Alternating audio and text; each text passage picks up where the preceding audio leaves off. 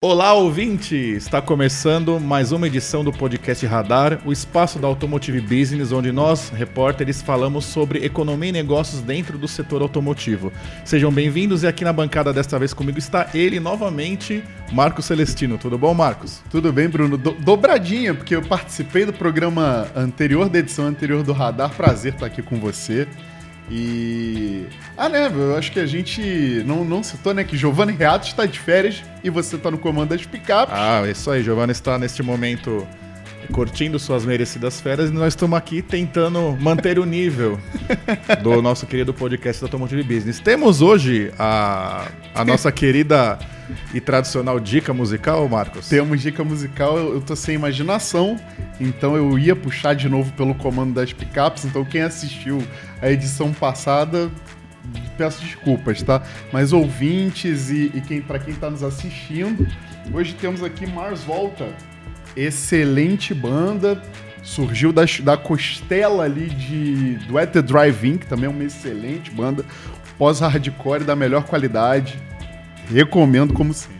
É isso aí, quem quiser escutar Mars Volta e o nosso querido podcast Radar, acessa o Spotify ou YouTube, que é na mesma plataforma onde nós colocamos os conteúdos produzidos aqui pela nossa equipe, que também conta com a participação dos nossos amigos da parte técnica, Marcos Ambroselli e o Luiz Prado. Bom, vamos lá. Vocês sabiam que hoje em curso existe um investimento conjunto das montadoras instaladas no Brasil que chega a 60 bilhões de reais? Não sabia? Então você vai saber agora, mas primeiro a vinheta.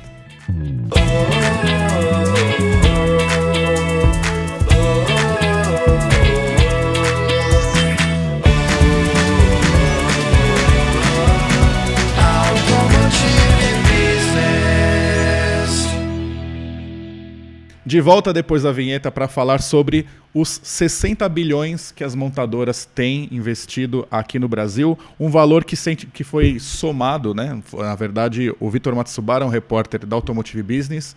Eu vou pedir de novo para o Marcos Ambrosari colocar aqui na tela o QR Code para você acessar esse conteúdo. Na matéria dele, ele somou todos os investimentos anunciados pelas montadoras nos últimos anos, que vão até a 2032 esse valor total chegou a 60 bilhões de reais.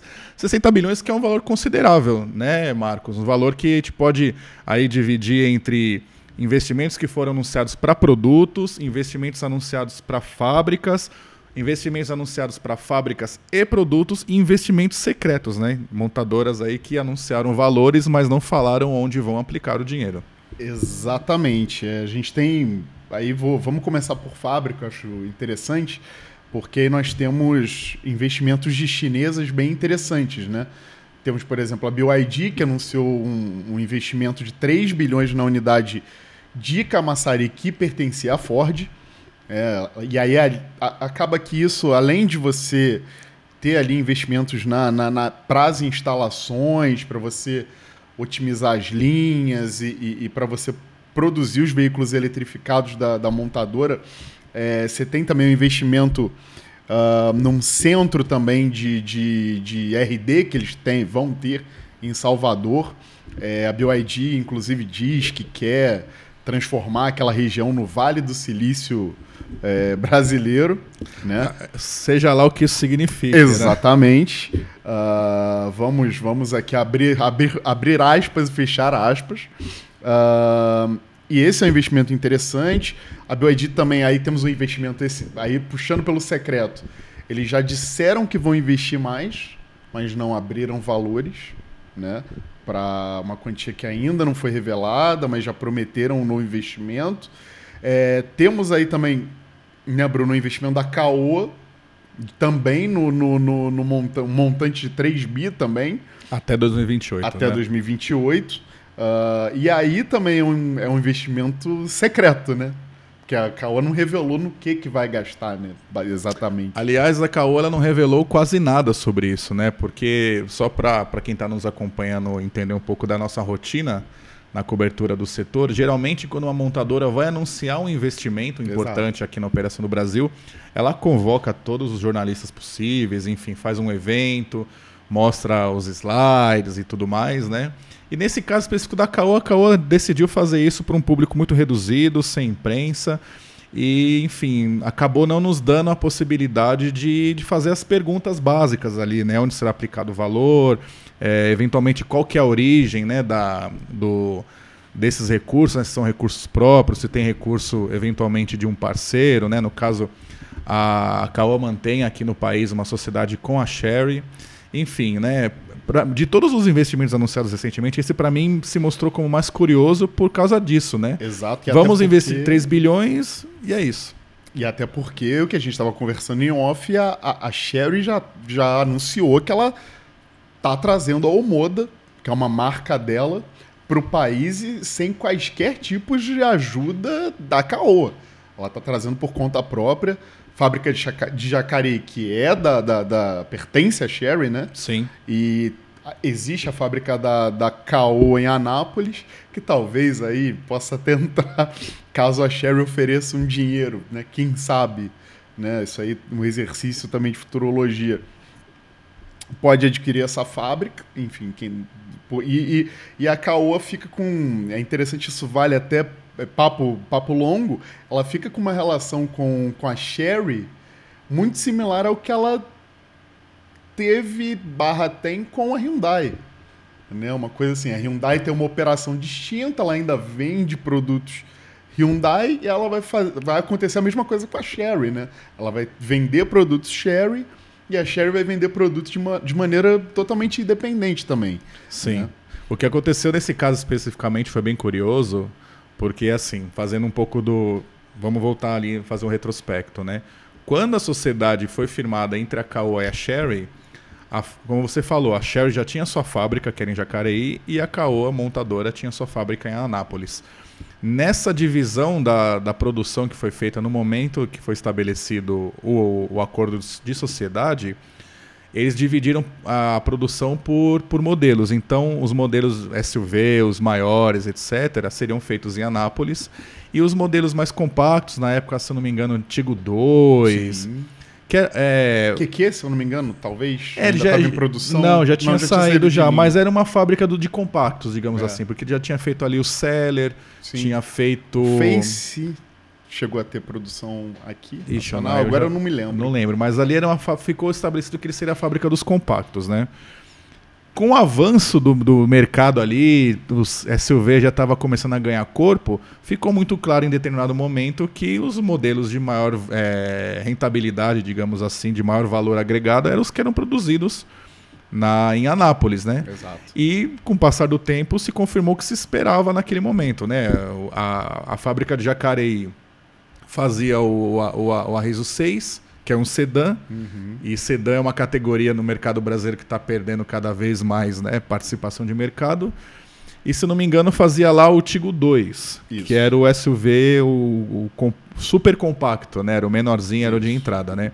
Enfim, os dois modelos não tiveram uma boa aceitação no mercado, as vendas ficaram muito aquém daquilo que se esperava.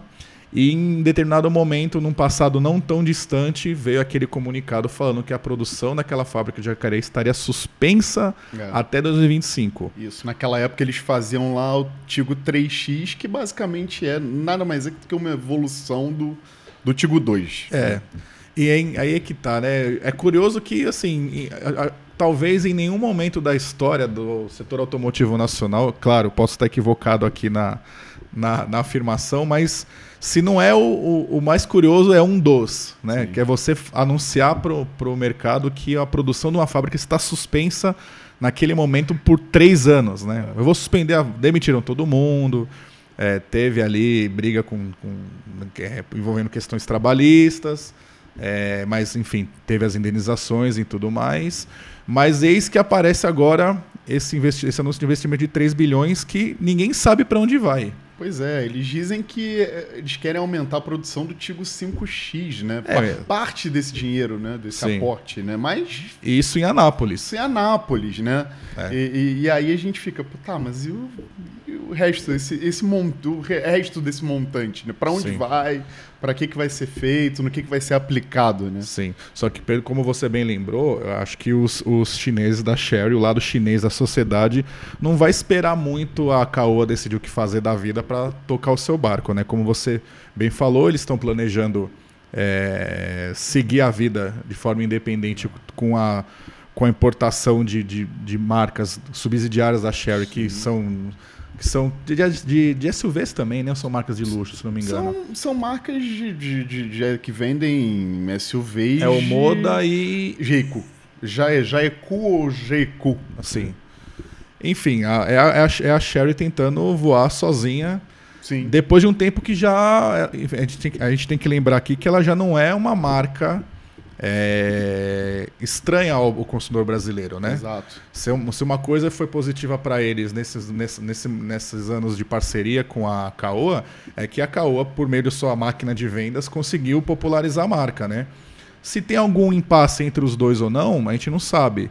Mas o que é fato é que a Sherry dá indícios de que vai seguir a sua vida é, de alguma forma sozinha, independente desses recursos que a Caoa anunciou de investimento aqui no país. Exato. E tem a, que você citou de luxo, agora tem a Exid, né? Ah, é sim, era essa luxo, que era a marca de luxo, isso. Que, assim, o Moda e a, e a GQ, eles já oficializaram, eles disseram já que vão trazer realmente. E a Exid também, assim, é muito provável que eles vendam também modelos é, dessa marca aqui no país, também de modo, de maneira independente. E aí, seguindo né, nessa nessa toada chinesa de, né, de investimentos, temos os 10 bi da GWM Sim. Né, até 2032. E aí esse valor né, ele vai é, ser aplicado ali para adaptação da fábrica, fábrica que pertencia à Mercedes-Benz. Sim, Iracemápolis. Né, Iracema, planta de Iracemápolis. E aí o, o outro monto, o resto desse montante vai ser utilizado para desenvolvimento, para para, enfim, é, é, nacionalização desses produtos. É, é a GWM tem esse, esse planejamento já muito bem delineado, né? Ao contrário do que a Caoa nos, nos, nos disse, já há pelo menos ali um, um, uma história, né? Uma linha Sim. do tempo, né? Mas é bom a gente colocar um pouco, colocar um asterisco Perfeito. Nesse, nesses 10 bilhões, porque esses 10 bilhões, eles vão ser aplicados no Brasil até 2032, se tudo der certo. Exato. É bom sempre colocar esse asterisco, porque vai que acontece alguma coisa no meio do caminho. Exato. Enfim, ah, a gente não conseguiu trabalhar aqui em três turnos, eventualmente a gente não conseguiu a participação de mercado que a gente queria. Essa, essa, esse número ele vai diminuindo ao Sim. longo dos anos, né? Tanto que eu lembro que quando teve a inauguração da, da fábrica, é, eu estive lá e até fiz uma matéria sobre, sobre esse assunto. Vou, vou pedindo mais uma vez para o Marcão colocar o QR Code aqui na tela para a nossa audiência acompanhar. É, eu coloquei na matéria que a, a Great Wall ia investir 4 bilhões no Brasil. Porque esses 4 bilhões é, é esse, é para esse momento de curto prazo. Que é até 25, não? Até 25, até 25, isso. Então, assim, pelo menos garantido no Brasil 4 bilhões serão investidos porque é o valor que precisa mesmo de fato para readequar a fábrica e, e, fazer desenvolvimento de fornecedor e reformar tudo lá dentro e tal. Esses 4 bilhões estão garantidos. Os 10, isso não sou eu falando, tá? Isso são, é. são as fontes, são os executivos da montadora falando que os 10 bi é um ciclo até 32 se tudo der certo, mas eventualmente, né? Exato. O mercado brasileiro oscila bastante historicamente, né? Então é bom colocar esse asterisco aí para a é. gente não achar que, de fato, 10 bilhões serão aplicados aqui no país. Exatamente. No, e no caso da BioID, acho que é bom também, é bem, bem pontuado, Brunão. No caso da BioID, é bom, bom, bom fazer essa ponderação também. É, isso executivos né, também na montadora disseram que, quando perguntados né, acerca da, da de alguma mudança né, de estratégia em decorrência da, da do regime automotivo do Nordeste, é, se eles poderiam mudar esse trajeto, fazer algum tipo de, de remanejamento ou reduzir esse, esses recursos, né, esses investimentos, disseram os executivos que não, que esses 3 bi eles vão ser aplicados e estão realmente focando no novo ciclo de investimentos a ser anunciado. Além no, dos 3 bi. Né? Além dos 3 bi. Tá. Todavia, aí a gente, a gente aqui né, pode colocar esse asterisco. Esse próximo ciclo de investimento sequer tem montante, é, assim, um montante revelado, não tem um, uma cifra. Ou seja, é, pode ser que realmente, caso haja algum tipo de, de mudança aí nesse regime automotivo, que a BYD, enfim, pise, dê uma pisada no freio. Né? Ah, e lá no, eu acho que no caso deles, na comparação com a Great Wall, é ainda mais complexo, porque a Great Wall a gente sabe que aqui em Iracemápolis, em São Paulo, eles vão fazer veículos Exato. e ponto. Exato. No caso da BYD lá, na, lá em Camaçari, na, na ex-fábrica da Ford, eu gosto de usar esse termo, uhum. ex-fábrica da Ford, além de, de da, da, produção de veículos leves, né, de automóveis e tudo mais, eles vão produzir também pesados, é. pesados não, comerciais. Comerciais. Que acho que envolve ônibus também. Vão produzir chassi de ônibus. Chassi é. De, é, e baterias. É, se eu não me engano. É, eles vão processar lítio e ferro fosfato para exportação. Ah, né? tá. É. Não, mas enfim, de qualquer forma, é uma operação a mais. Uma então, assim, mais. É, uma, é algo mais complexo ainda do que a. Great Walk em São Paulo. Né? Três né? unidades em uma ali, no caso, em Camaçari. Sim. Então, eventualmente, claro, eu acho que se também tudo der certo, mais recursos chegarão, mas eles vão precisar, primeiro, acho que sentir como é que o mercado vai reagir, entendeu? Vamos ver como é que vai estar tá a venda dos veículos aqui que a gente vai começar a produzir. É, é. Será que a gente vai sair de um modelo CKD a princípio para de fato fazer uma produção com um índice de nacionalização maior aqui? Enfim, acho que é o que é como eu falei no caso da BYD. Precisa de um valor para começar. Uhum. A aposta inicial, me dá 3 bilhões em fichas. Então tá aqui. É. Depois no, lá na frente a gente vê o que vai acontecer. Bom, tirando o BYD, e Great Wall Motors e o investimento fantasma da Caoa, que mais temos, Marco Celestino?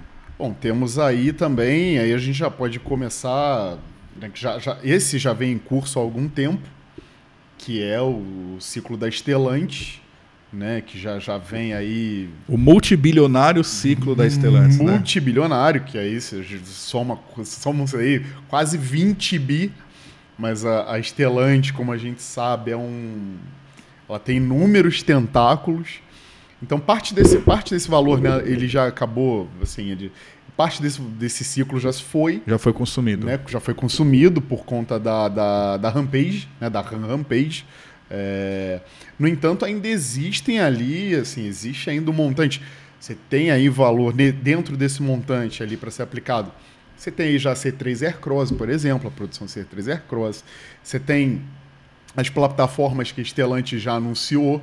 São quatro, né? Se eu não me engano, as plataformas eletrificadas da Stellantis. Da Bio, Bio Hybrid. Né? As Bio Hybrid. Sim. Então você tem inúmeras coisas dentro desse investimento multibilionário que vai até 2025.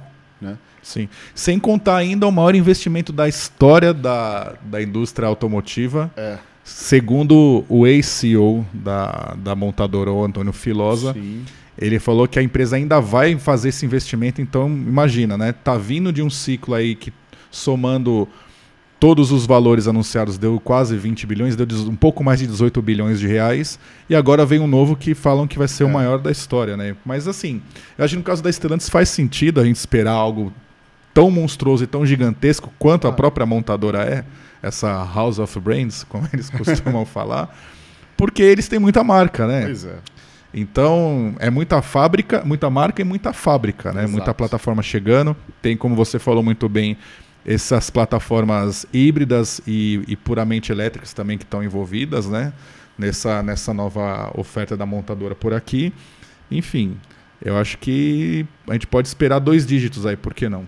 Sim, né? até porque é, ele revelou, inclusive o Filosa revelou isso no, no ABX 22, né? Ele, ele deu essa, essa informação. Não, foi no 23. Não, perdão, 22. Foi no 22. 22, 22, foi no 22. 22. É, Filosa, né, que assume como CEO global, né, assumiu, né, na realidade, como CEO global da Jeep, né, esse é o novo desafio dele. A Stellantis South America já tem um novo CEO.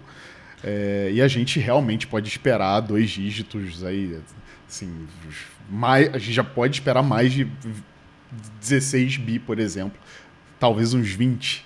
Né? Um Por que, que é que vem aí? Vamos, vamos, vamos tentar fazer a, uma, uma, uma conta rápida aqui. Tem as plataformas para serem desenvolvidas, tanto Sim. as híbridas quanto a, a, uma delas que é uma puramente elétrica. Exato. Tem, que é a mais custosa, Sim. evidentemente. tem aporte em Porto Real, se eu não me engano. Porto Real. Porto Real. Tem também. A em Betim deve ter alguma coisa? Acho que não, É, né? Betim teve em curso, ah, já que, que foi um investimento de meio bi na fábrica de motores, né, para a produção dos propulsores turbo, né, da família GSE. Mas podemos esperar, por que não, alguma coisa em Betim, até porque é uma, é uma unidade extremamente importante para Estelante na, na região. E, e dali, dada a sua escalabilidade e modularidade, você consegue fazer muita coisa.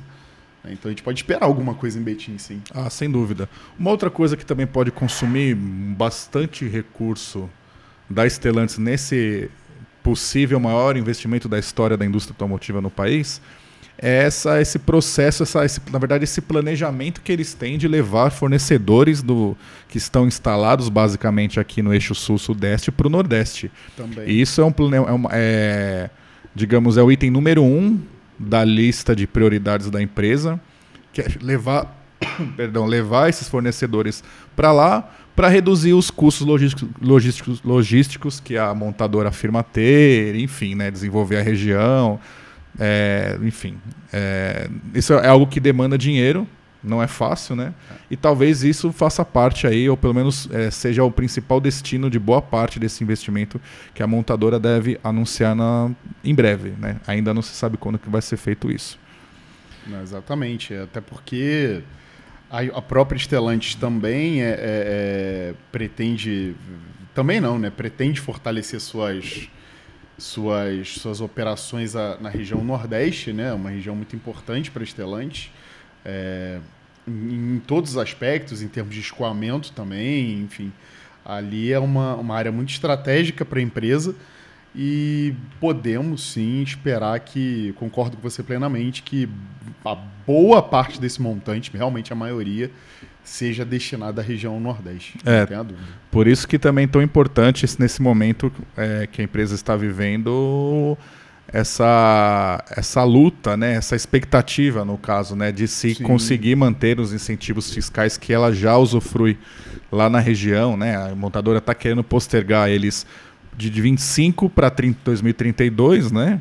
É, na contramão da- do que as montadoras instaladas aqui no sul-sudeste é, gostariam que acontecesse, mas no Senado parece que já a coisa já está encaminhando, parece que vai se desenhar é, um, já está se desenhando na verdade um final feliz, pelo menos nessa questão de se manter os incentivos na região para viabilizar eventualmente mais para frente esse maior investimento da história da indústria brasileira, como disse o Antônio Filosa. né? Filosa. Então, justamente por isso a gente pode esperar mais de 16 bi, né?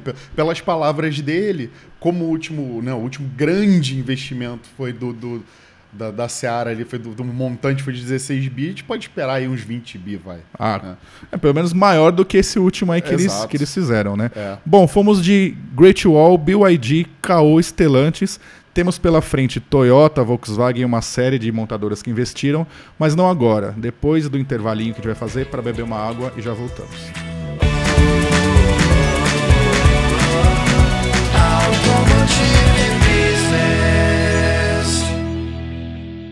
Radar Podcast de volta após a pausa para falar um pouco mais sobre os inve- os investimentos que as montadoras anunciaram no país, investimentos que estão em curso aqui na Operação Brasileiras das Empresas. Né?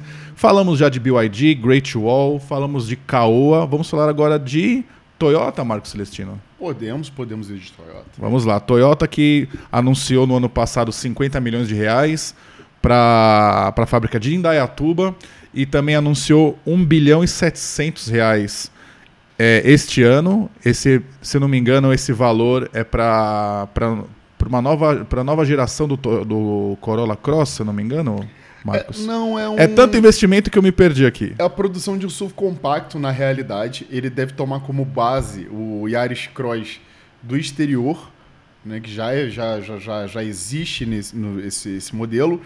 E provavelmente vai ser um veículo que já conte com a tecnologia híbrida flex já. Ah, entendi. Esse valor de 1.7 e um veículo a ser produzido na, na unidade de Sorocaba. Certo. E ainda tem um outro é, investimento anunciado pela montadora de 23 a 25 no valor de 150 milhões de reais, cujo objetivo, segundo a matéria do nosso querido colega Vitor Matsubara, é construir um novo centro de distribuição de peças e acessórios. Ou seja, 50 mais 1,7 mais 150 dá um investimento total de 1 bilhão e 900 milhões de reais no país, pelo menos até 2025. Eu acho que desses todos que a gente colocou aqui, é, referente à Toyota, obviamente, né, o mais importante seria esse de 1.7, porque trata especificamente da, da chegada de um novo modelo, de um modelo inédito da marca, da, da montadora aqui no país. Exato. E aí a gente tem esse subcompacto que... Bom, a Toyota vem né, já com Corolla Cross é, numa, numa crescente, é, em outro segmento do, do, de utilitários esportivos. Vai chegar com esse veículo né, do, do da Seara de BSUV, é, que aí realmente pode, pode render bons frutos para a Toyota, justamente por toda a. a, a eu, ia utilizar a mística de forma errada aqui, mas por tudo, por tudo que, que, que permeia né, o pós-venda da Toyota, né, os clientes, tem essa questão de retenção de cliente muito forte. E seria um veículo para você acabar entrando, adentrando ali no universo da Toyota no segmento de SUVs, né? Seria uma coisa bem interessante. E esse veículo ele vai consumir praticamente todo esse aporte aí, né? É, com essa motorização provavelmente já é, com tecnologia híbrido flex. E ainda a Toyota pode, pode usar aí o resto desse montante na reestilização da, da linha Corolla, né, que também é um, ve é um, veículo que hoje no segmento de, de, de sedãs, né, acaba que ele, enfim, né, no segmento dele nada de braçada. E sozinho, sozinho praticamente, praticamente porque é, assim, se a gente pegar o Civic hoje... Não, teve o adeus ao Civic, né? É, tá de volta como, como assim, importado. importado da Tailândia, é um, um, valor Caríssimo. totalmente né, fora, fora de uma realidade é, que precedeu né, o modelo, enfim. É, já nadava de braçada no segmento e agora então nada sozinho, né? Sozinho, sim. Analisar friamente, né? Então você tem isso, é, esse investimento aí no caso, que é muito importante para a Toyota justamente porque marca esse momento dela. É uma montadora que está, né, Bruno, muito, não vou dizer muito à frente, mas está aqui na corrida para essa tecnologia híbrido flex aqui no Brasil. É uma montadora que está ali quase batendo na borda da piscina, né? Se a gente levar em consideração esse desenvolvimento, esse trabalho que a Toyota vem fazendo já. Sim. Você não acha que foi uma espécie de resposta da montadora esse investimento de 1.7 há um certo burburinho que estava no mercado de que, bom, não estão produzindo mais o Etios, eventualmente uma das fábricas pode ficar mais ociosa e, e talvez seja melhor concentrar todos os esforços numa única linha. Você não acha que é uma espécie de resposta né, da montadora a, essa, a esse rádio peão que estava acontecendo? Pode ser, pode ser, porque esse, esse investimento foi. Acho que ele foi anunciado, se não me engano, em abril é, ele contou com a presença, inclusive. Eu, eu, me lembro muito bem dele, eu não estava no, no, anúncio, mas eu estava num outro evento da Toyota em paralelo, um evento da Lexus. que aí, é uma das uma, marca, é uma marca subsidiária da Toyota. Exato, uma subsidiária da Toyota. E aí foram dois eventos da Toyota no mesmo dia, do grupo no mesmo dia. E, e aí ali, não, não conversando com, com pessoas, é, com, com executivos, mas depois eu conversando no dia com. fazendo essa rádio peão, a turma realmente estava falando sobre justamente sobre isso, assim, né? Agora com esse investimento, o emprego está garantido. Ah, sim, o dá um alívio, tá, né? O prato está à mesa, é, é, exato. Mas quando se fala em é, facelift da, da linha híbrida que já está no mercado, o que, que, a gente poderia esperar em termos de produto, Celesta? Cê, do, do acha, do Corolla? É, você acha que eles podem melhorar a tecnologia ou eventualmente transformar o veículo de um mild hybrid para um PHEV?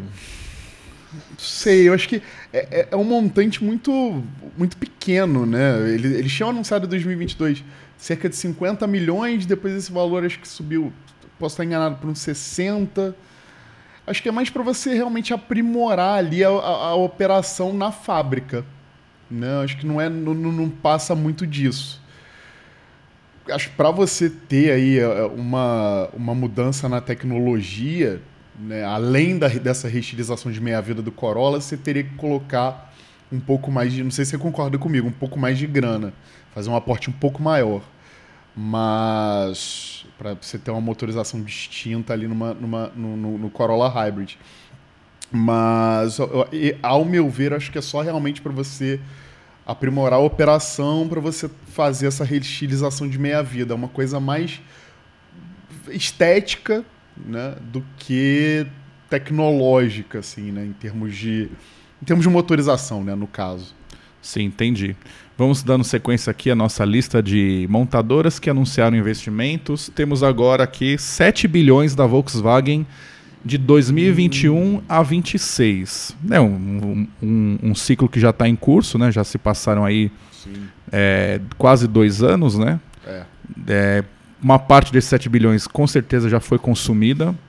Eu acho que foi consumida até para trazer o Polo Trek para Taubaté. Polo Trek, exato. É, e ainda tem muita coisa por vir, segundo a, a, a, nossa, a nossa apuração. Além do Polo Trek, temos um SUV inédito, se não me engano, que também está sendo negociado e planejado para ser produzido em Taubaté. Uhum. Um SUV compacto na linha mais ou menos do que do Cardian. Uhum. E o Cardian, inclusive, que foi tema do, do, da, nossa última edição do Radar Podcast. Está aqui também na tela o QR Code para você acompanhar.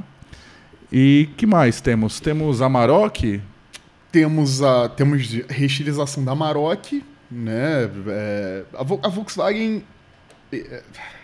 enfim, é, é, como, como colocar isso? Volkswagen, ela, isso, vou, vou deixar bem claro aqui que é a minha opinião. Volkswagen sempre é, é, tem os produtos na mão, mas pelo estilo, né, da, estilo de gestão da montadora, acredito eu, é, não faz com que ela é, mergulhe de cabeça num segmento e ela crie um segmento. A Volkswagen teve várias oportunidades no Brasil de criar segmentos. Como, por exemplo? Como, por exemplo, como a picape médio compacta, que ela já tinha um projeto, um SUV compacto, ela já tinha o um projeto, um SUV de shopping, ela já tinha o um projeto pronto. É... adoro essa expressão, SUV, SUV de, de, shopping. shopping é. que é uma menção direta ao que? é O Renegade, né? Ou não? É, Mas é, é, é, justamente um, um, SUV que não tem aptidões. É, ele se vende como plenamente off-road, mas não tem essas aptidões, né? Então, os entusiastas passaram a chamar, os entusiastas e chatos também passaram a chamar de sub shopping. Mas tem, por exemplo, a própria Maroc, que é um excelente, um excelente produto, é, que vem chegando é, é de, uma, de forma atrasada aqui no país. A, a, ela, ela tá defasada no país aí, ela sempre vem chegando com, com um pequeno delay. E aí você vai ter essa, essa reestilização da, da, da Amarok dentro desse ciclo de investimentos. Né? Você tem, por exemplo, é, questão de, de, de, eletrificação também, né? Até porque a Volkswagen, se, se a gente pegar a Toyota, né, Stellantis, a Volkswagen tem um gap com relação a essas duas, essas duas fabricantes aqui, aqui no país, aqui na região. E a Volkswagen ela, ela prometeu aí um, um, número, uma infinidade de, de produtos é, elétricos, eletrificados, né? enfim, elétricos ou híbridos, é, até 2025. Então, assim, a, a, a, gente deve ter esses produtos, a chegada desses produtos aqui na, na América do Sul. A VW anunciou, por exemplo, a, a, a ID Buzz, né? Mas Sim, é, é um importado, é um importado, baixíssimo volume. Baixíssimo volume. Foram 70 unidades a fim de comemorar os 70 anos da, da, da, da Volkswagen. Mas você tem ali, por exemplo, é, ID4, ou ID4, né, para quem gosta, enfim, uma pronúncia em inglês. É, você tem outros produtos eletrificados que podem chegar também. A Volkswagen, é, aí a gente pode até conjecturar, enfim, no, no, no quesito híbrido, tecnologia híbrida flex, né? Se alguma coisa pode ser trabalhada aí nessa questão. Mas, assim, é, é, é, o que você falou, Bruno, assim, é um, é um montante que já está findando, né? Um ciclo que já está chegando aí. É 2026, mas é um ciclo, é um valor que já foi praticamente todo consumido. A Saveiro ela passou por um processo de reestilização recentemente que não foi assim uma não foi basicamente uma reestilização. Quem olha, quem é, é, é, é assim um incauto ali que está na rua passando acha que é a mesma Saveiro é a mesma de Saveiro, outrora. Sim. Você não teve nenhuma modificação, por exemplo, em termos de conjunto. É, não há, por exemplo, uma transmissão automática, como no caso da grande concorrente dela, que é a Fiat Strada. Né? Motor o conjunto é o mesmo. Uh, então, assim, a gente pode esperar num chute aqui uh, uma picape, uma, uma, sucessora da Saveiro, né? É, essa atual Saveiro, ela realmente não deve ficar muito tempo no mercado, deve aí ficar por, nesse, sendo comercializada, desculpem, por mais uns dois anos, até porque essa, essa Saveiro, ela é ainda é, é, herdeira do, da do arquitetura do, do, do, bom e velho Gol. Então a, a, a, Volkswagen deve trazer aí uma, uma picape com, MQB. Com, exatamente, sobre a plataforma MQB. E esse montante tá, muito provavelmente seja utilizado também para isso, para o desenvolvimento desse produto. Né? Ah, sem dúvida, né? Teve até um, um alto executivo de uma montadora rival, que claro, não vou citar o nome, que questionou esse lançamento da Saveiro, né? Pô, lançamento de um, de um veículo que já está no, no mercado há tanto tempo, né? Será que é um, de fato um lançamento? Bom, de qualquer forma, está no radar da Volkswagen e provavelmente vai consumir uma parte aí desses 7 bilhões que a montadora é, anunciou para até 2026. E dando sequência aqui, temos. Vou fazer agora uma. Combo VW? Um combo VW, é, mas já entrando no, no segmento de, de caminhões, né? As montadoras de caminhões também fizeram anúncios recentes, mas aqui eu vou fazer uma ressalva. Uhum. A maior parte desses valores que a gente vai anunciar aqui agora, eles envolvem os investimentos que as montadoras foram praticamente obrigadas a fazer, fazer. para atender a para fazer essa transição da norma Euro 5 para a norma Euro 6 de motores, né? Então, começando aí fazendo a dobradinha a Volkswagen, como você bem disse, temos a Volkswagen Caminhões e Ônibus com um investimento anunciado de 2 bilhões para um ciclo 21-25. Que basicamente é isso que eu falei, para poder fazer, para financiar uhum. a produção desses veículos já com motor que atende a uma norma mais atual de emissões. Deixa eu ver aqui, na sequência também temos é, a Volvo, que tem fábrica lá em Curitiba, anunciou 1 bilhão e 1,2 bilhão de reais também até 2025. Eventualmente já até consumiu. Já consumiu. Consumiu tudo isso, né? Temos também a DAF. A DAF já é um pouco diferente. A DAF, a, tirando, é claro, a DAF na comparação com as demais é, é, tem uma operação menor. A operação é menor, é. é menor lá em Ponta Grossa, também no Paraná. Só que eles anunciaram esse investimento para poder é, ampliar a fábrica. Eu acho que desses todos aí dentro de, de desse pesados, grupo de né? pesados, acho que um investimento interessante é esse da DAF porque é um investimento de ampliação de fábrica, o que mostra que a montadora ela já está começando a querer dar passos mais largos aqui no mercado nacional, né? Exatamente. E, e voltando assim a, a Volkswagen, né? Você tem ali essa questão de, de, a VW caminhões e ônibus, né? Você tem ali o, a, a, parte dos recursos destinados ao desenvolvimento de elétricos e híbridos, né? Como Ainda estão de... desenvolvendo elétrico? Pois é, pois é. é. Esse é o meu questionamento, né? A questão acerca do e-delivery, né? A gente não o eterno desenvolvimento do e-delivery. Nós, nós, checamos, assim, a gente checa é, é, é licencia, vendas de, do, do, do e-delivery e, assim, onde estão onde estão esses e-deliveries, assim, é, é, o eterno desenvolvimento. É, realmente, no, no caso da DAF, ele é muito interessante, até porque ele vai servir para que a, a própria DAF ela comece também a ampliar o escopo, ampliar o leque aqui na região, né? Sim. Ela pode começar a fazer dessa unidade de Ponta Grossa um, uma espécie de hub Sim. aqui para a região. Talvez, não vou falar Latam, mas é, você que tem mais expertise, talvez América do Sul, não sei. Sim, sem dúvida. Os caminhões DAF, é, eles ainda não são tão requisitados na América Latina como Volvo é... Scania, até Iveco por exemplo, né? Mas de qualquer forma, eu acho que dá para a gente cravar isso, que a, a, montadora com esse investimento de ampliação de produção na fábrica, ela com certeza ela mira volumes maiores de vendas, não tenha dúvidas, e o mercado externo com certeza está tá envolvido nisso tudo, né? Uma outra coisa também que esse, esse aporte pode ser aplicado é no aumento da rede DAF, rede de concessionária DAF, que ainda Sim. não é tão. É, não tem uma capilaridade tão grande né, no país. Inclusive, eu já conversei com concessionários e até com frotistas, eles falam isso, pô, é um caminhão excelente sabe, oferece um bom nível de, de economia de, de combustível, etc. Mas a gente não tem a certeza de que se a gente for fazer uma operação lá, não sei, Rondônia, se vai ter uhum. uma loja para eventualmente se precisar fazer uma manutenção e tal. Então, com certeza, eu, é, a DAF está de olho nisso e vai investir parte desse valor na ampliação da, da rede. Você teria uma concessionária DAF? Ou... Marco Celestino? Se eu tivesse, se eu, se eu tivesse fora da seara do âmbito jornalístico e tivesse Sim. o montante suficiente para fazer um aporte, teria uma concessionária DAF. Eu gosto, eu gosto muito dos produtos, acho que são realmente caminhões muito confiáveis. É... Se na Europa, é, nossa, é, rivaliza com todo mundo, né? Exato.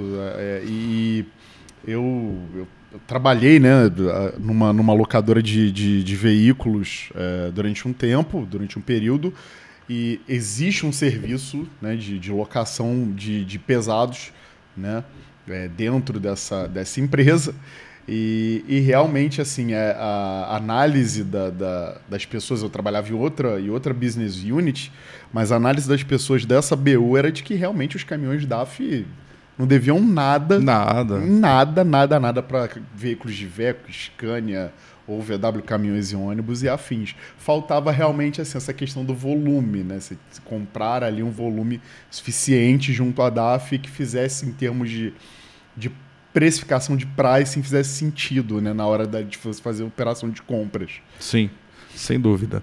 Bom, temos aqui também 1 bilhão e 400 da Scania anunciado para 2021-24. Com também certeza, basicamente a mesma coisa, sim, né? Com certeza foi consumido né? para bancar aí o desenvolvimento dessa, dessa nova motorização.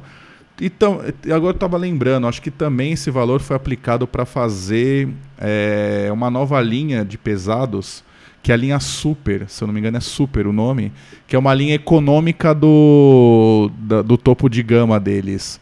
Hum. Que, se eu não me engano, acho que foi utilizado para isso também. A Scania sim. e a Mercedes-Benz fizeram isso. Sim, né? Sim. O mercado de caminhões, quem acompanha o Automotive Business sabe que não tá, não tá lá essas coisas, né? não está apresentando grandes volumes. O Marcos Ambroselli também vai colocar aqui para a gente o QR Code da matéria falando sobre o mercado de caminhões. Então, o que, é que as grandes montadoras fizeram, né? Ah, já que o nosso cliente está com dificuldade de comprar o nosso caminhão mais caro, vamos pegar esse caminhão, tira um pouco aqui, tira um pouco ali, dá uma espremida aqui, uma espremida ali e vai chegar num preço que ele pode comprar. Então, a, a Scania lançou essa linha Super e a Mercedes-Benz também fez isso.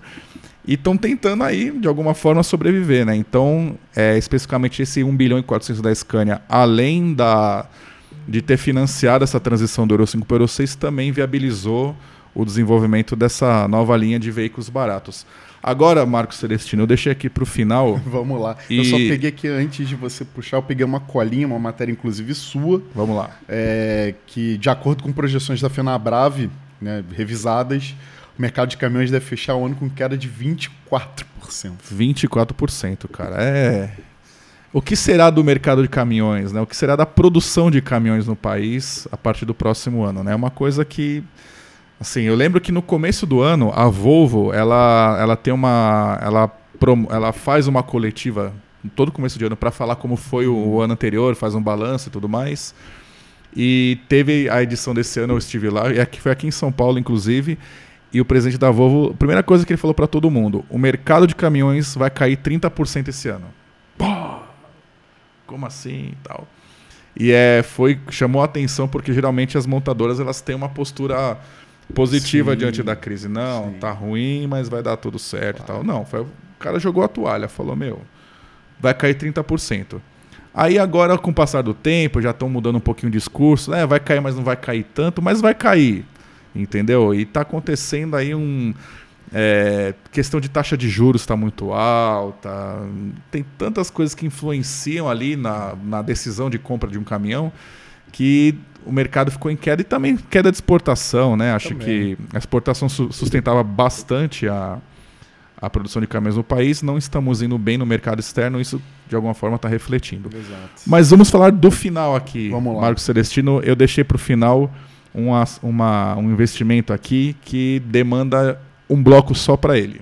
Eita!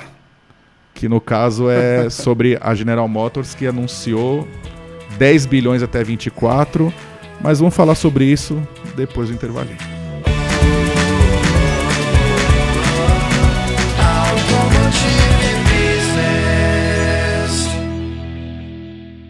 Voltando para o último, derradeiro, The Last One, bloco dessa edição do Radar Podcast, vamos encerrar aqui falando sobre. A, não vou nem falar que é um investimento anunciado, é uma possibilidade de investimento da General Motors é. no país até 2024, considerando, considerando que eles vão utilizar os recursos garantidos pelo Incentivo Alto, que é aquele programa é, estadual de incentivo à indústria Isso. automotiva que garantiu é, 10 bilhões investimento para as montadoras. Um investimento, assim, o, o programa, deixa eu explicar. Pode parecer confuso, mas eu vou tentar simplificar. Se determinadas montadoras que estão instaladas no estado de São Paulo atenderem alguns requisitos de investimento mínimo e de contratação de pessoal, elas podem ter um, aí um benefício que, no final das contas, ali elas teriam um investimento total de 10 bilhões de reais. Naquela época, a GM, que tinha sido é, a principal, principal personagem né, dessa discussão da indústria com, com é. o poder público para se conseguir viabilizar um investimento dessa, dessa A GM foi a, desse prime tamanho. a primeira a pedir, não foi o desconto máximo do, do, do, do ICMS? É, logo foi, que logo saiu, que foi, saiu é, né? foi a primeira. Tanto é que é, de, é. é. interlocutores do mercado falaram, falavam que o Incentivo era um programa criado para, a General Motors, né? A gente não pode afirmar isso, obviamente, né? Porque, enfim, ele, ele, ele é aberto para outras montadoras, mas ele atendia, coincidentemente ou não, a, a, o pleito da, da fabricante, né? Bom, são 10 bilhões até 24, mas pouco se fala sobre isso, ou pelo menos pouco se falou sobre isso nos últimos anos. Né?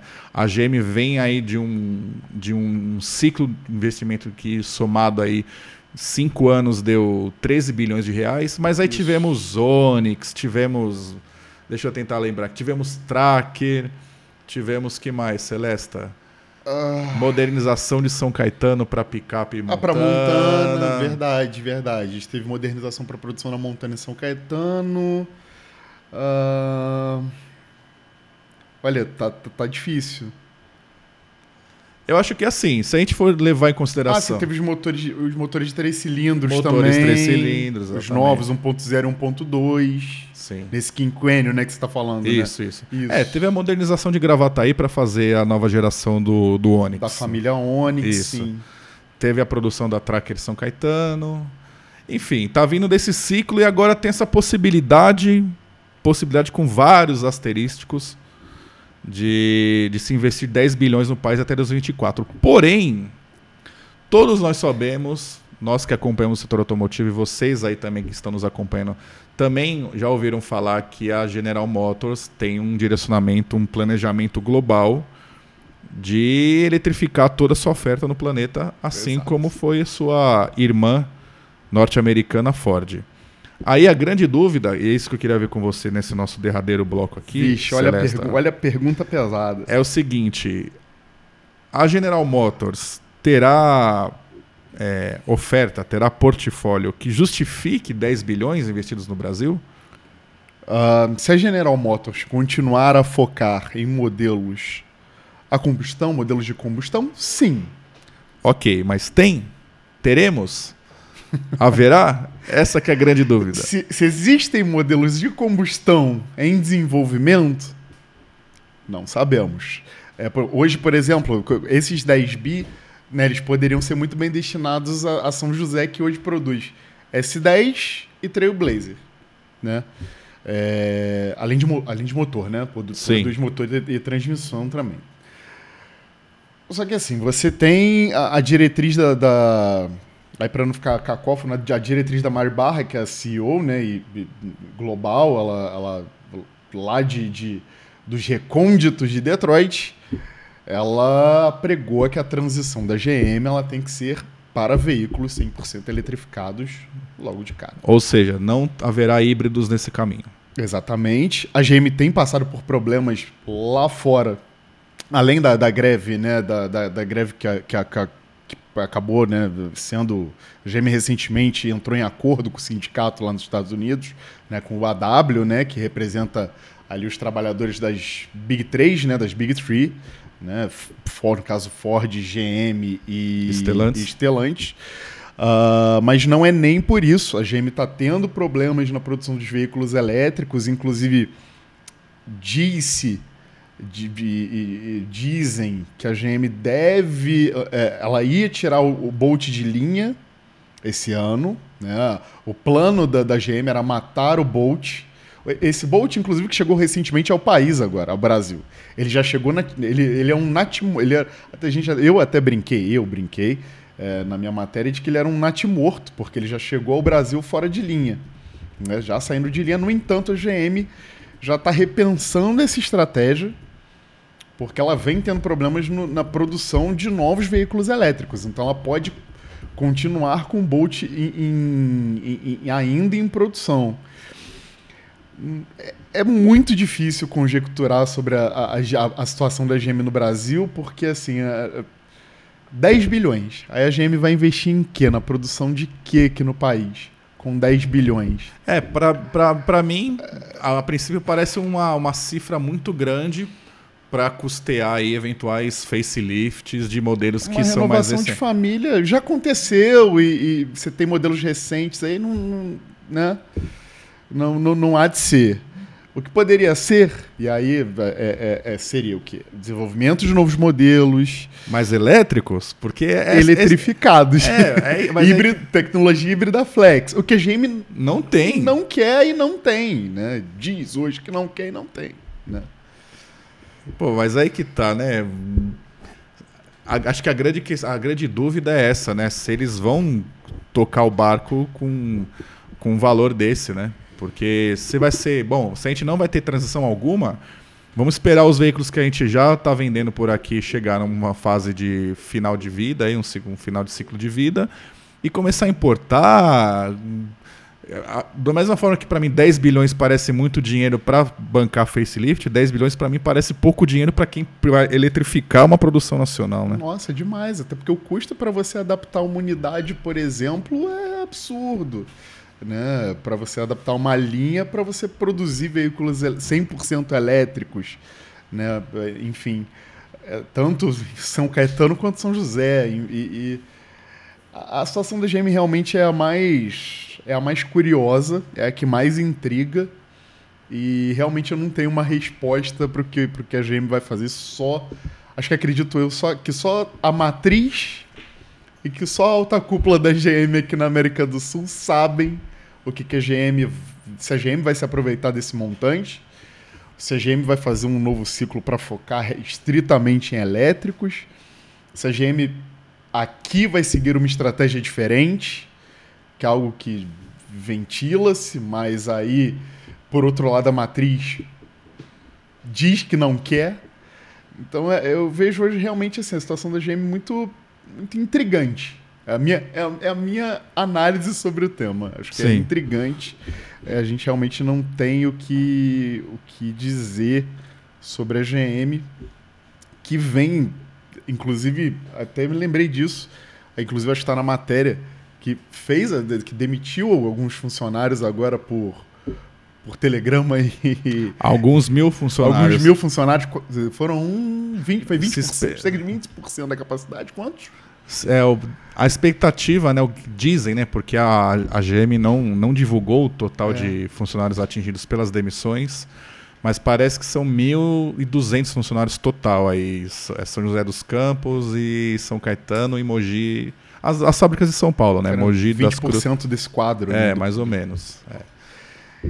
Então, estão cortando na carne, tem acesso a um investimento, né, tem acesso a recursos, né? Porque é bom a gente lembrar que quando o incentivo alto foi criado, ele foi criado dentro de um contexto onde a empresa estava falando que ia sair do país. Sim, sim. A empresa estava né? pressionando do, da mesma forma que a Ford fez a mesma uma pressão muito similar e de fato saiu. Né? A GM realmente estava fazendo essa mesma pressão, pleiteando por incentivos e pleiteando por, por olha, se vocês não, não, não nos concederem incentivos, a gente sai do país. E aí, azar é de vocês. Sim. Aí fizeram lá das tripas coração, o governo fez milhares, eu lembro, de, de, de, de anúncios de coletivas lá no Palácio dos Bandeirantes, o governo do então é, governador João, João Dória, Dória né? né? Enfim, aí se chegou ao incentivo alto e a coisa não avançou, né?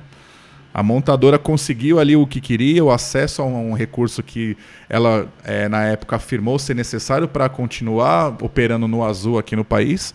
E até agora está em silêncio com relação a isso. Né? O que, ao meu ver, é, parece ser algo estranho, né? Enfim. Claro, depois veio toda essa questão aí de que o direcionamento global da empresa de fato é para a eletrificação total, sem passar por nenhum tipo de tecnologia transitória à eletrificação. Enfim, é aguardar para ver. Não resta outra alternativa. Pois é, e, e o, que chega a, o que chega a nós, isso no jargão jornalístico, né, em on, o que chega de informação direta e que vocês, ouvintes e quem está assistindo, tem também acesso a essas informações, é, é apenas um discurso da GM totalmente voltado para veículos 100% elétricos no mercado brasileiro. É, inclusive, é, se, você, se, a gente for aí ao. Se vocês chegarem a, a acessar o site de imprensa da, da, da, General Motors, que é de acesso público, é, você tem uma cartilha de eletrificação, de veículos 100% elétricos, uma, uma venda do discurso que advém da matriz.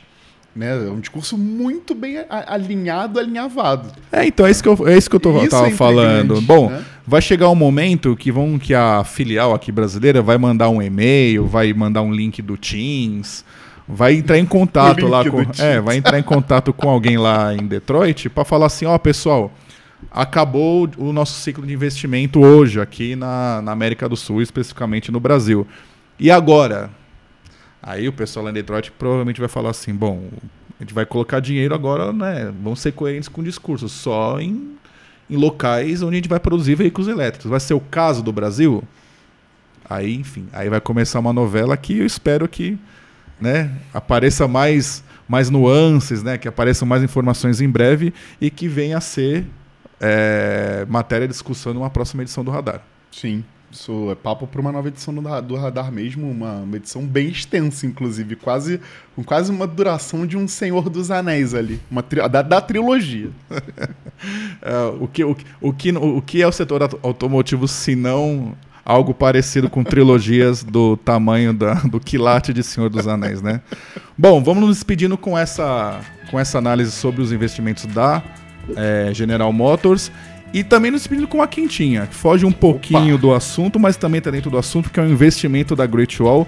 Não um investimento de recurso, mas um investimento em pessoal. Pô, Acabamos legal. de receber informação aqui que Márcio Afonso, um CEO, é, um executivo já de renome no setor Sim. automotivo, com vários anos aí de Ford, passou agora recentemente também por Caoa Sherry, está agora integrando a equipe de engenharia IPD da Great Wall Motors, Marcos Celestino. Interessante, e até porque o, o, o chefe de operações da Great Wall também é uma figura que vem da Ali, Ford. É, então, aliás, a, a, GWM praticamente é uma Ford, né?